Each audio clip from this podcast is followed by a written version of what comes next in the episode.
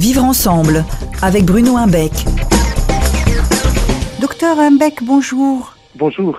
Le sujet du jour porte sur l'intelligence émotionnelle chez l'enfant et l'adolescent.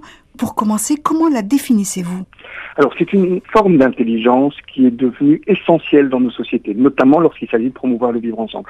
C'est la capacité tout simplement d'être attentif à ses propres émotions et aussi de pouvoir les concevoir chez l'autre. C'est donc par exemple l'empathie. Hein, et on sait que dans le vivre ensemble, bah, c'est ce qu'on va devoir stimuler chez chacun, enfant, adolescent et euh, plus tard adulte. Alors comment cette intelligence émotionnelle se manifeste? Alors pour l'expliquer de manière très très simple, euh, vous imaginez que dans votre tête, il y aurait trois petits guichets un premier guichet qui vous demande qu'est-ce que tu ressens C'est-à-dire, en gros, qui vous demande d'identifier l'émotion. Et l'émotion, il n'y en a pas beaucoup chez l'être humain, il y en a cinq. La joie, la tristesse, la peur, la colère et le dégoût. Ça, ce sont des émotions universelles qu'on retrouve partout. Et on doit pouvoir les identifier simplement. Ça, c'est le tout premier guichet.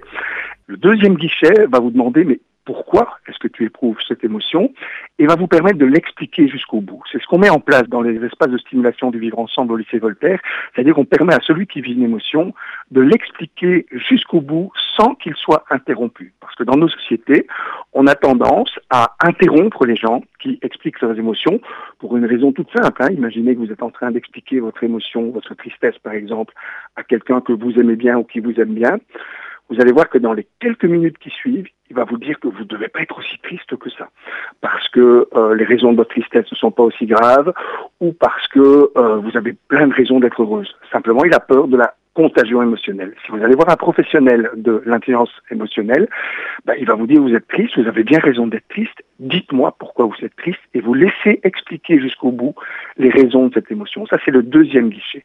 Et il y a un troisième guichet qui tout aussi important. Généralement, on ne va pas jusque-là. Ce gars ne vous demande pas pourquoi est-ce que tu éprouves l'émotion, mais pourquoi Dans quel but Le but d'une émotion, c'est de faire bouger les choses, de faire bouger soit les autres, soit les événements autour de soi. C'est pour ça, par exemple, que lorsque dans les espaces de parole régulés qu'on met en place au euh, lycée euh, franco-qatarien, on en arrive à dire, dès que quelqu'un vit une émotion, explique ton émotion sans que tu aies le risque d'être interrompu ou d'être contredit dans cette émotion. Et puis, ben, le rôle de l'adulte, c'est de demander au groupe qu'est-ce qu'on peut faire pour celui qui est en difficulté? Donc répondre à ce fameux pourquoi est-ce que tu éprouves l'émotion, c'est-à-dire quel mouvement est-ce que tu espères créer à l'intérieur du groupe? Alors euh, Bruno, est-ce que vous faites une différence entre cette intelligence émotionnelle chez l'enfant et chez l'adolescent? Alors c'est une question fondamentale parce que euh, le, principe de l'adolescence c'est un peu comme la levure, hein, ça gonfle tout. Ça veut dire que ce qui ne se met pas en place au moment de l'enfance risque de devenir encore plus intense au moment de l'adolescence. Euh, apprendre aux enfants très très tôt à manifester leurs émotions, à les laisser s'exprimer jusqu'au bout, à les entendre chez les autres, bah, c'est mettre en place les conditions de ce qu'on appelle la démocratie émotionnelle, qui, qui est la nouvelle forme de démocratie. On sait qu'une démocratie émotionnelle, c'est ce qui semble le plus compatible entre l'un et l'autre, c'est-à-dire permettre à chacun de manifester son émotion, être reconnu dans ce droit de manifester cette émotion et pouvoir euh, espérer que cette émotion sera prise en compte par le groupe à l'intérieur duquel elle se manifeste. Euh, chez l'enfant, ça se constitue euh, très très vite et très très facilement. Et une fois que c'est installé chez l'enfant, ça se met en place de manière très naturelle chez l'adolescent. Quand par contre c'est contrarié dès l'enfance, à ce moment-là chez l'adolescent, ça devient très très vite quelque chose de plus compliqué à gérer parce qu'il va avoir tendance à transformer ses émotions en état d'âme et en faire des sentiments qui sont beaucoup plus durables. En gros, bien comprendre la différence. Une émotion, par exemple, c'est j'ai peur. Un état d'âme, c'est je suis inquiet, ça veut dire que votre cortex va commencer à penser à votre émotion. Et un sentiment, c'est je suis terrorisé. Qu'un enfant ait peur de temps en temps, c'est tout à fait normal. Qu'il aille à l'école en étant inquiet, ça doit interpeller nécessairement son environnement scolaire et familial.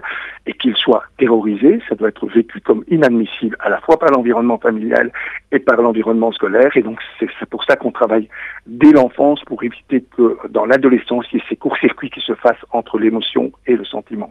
Alors, docteur Humbeck, quelles sont les clés pour être attentif à cette intelligence émotionnelle en tant que parent et en tant qu'enseignant? Et en tant qu'enseignant ou éducateur, hein, c'est accepter les émotions sans chercher à les contredire. Euh, une émotion, c'est ni vrai, ni faux, ni juste, ni injuste. Euh, c'est, c'est comme ça. Donc quelqu'un qui est triste a le droit d'être triste et pouvoir accueillir cette émotion sans la dénier et sans mettre son émotion à la place de l'autre. Si vous dites que vous êtes triste et que moi je vous dis que je suis fâché, ben, euh, je dois en tout cas accepter que vous avez une émotion qui est différente de la mienne. Donc accueillir l'émotion, être en mesure de ne pas la contredire, de permettre l'explication jusqu'au bout, et euh, non pas de la rendre toute puissance, hein, parce que le but du jeu n'est pas que quand mm. un enfant est en colère, le monde se plie à ses exigences, mais qu'il conçoive que cette colère crée un mouvement, qui n'est pas toujours celui qui est attendu. Une démocratie émotionnelle, c'est lorsque votre émotion est protégée et préservée. C'est comme ça qu'on cultive l'intelligence euh, émotionnelle des personnes. Une démocratie, c'est quand votre émotion est considérée comme toute puissante. Très bien. Merci beaucoup, euh, docteur Bruno Humbeck, et rendez-vous la semaine prochaine. À bientôt. Au revoir. Vivre ensemble avec Bruno Humbeck tous les dimanches à 7h20, 14h30 et 18h50 sur Orix FM.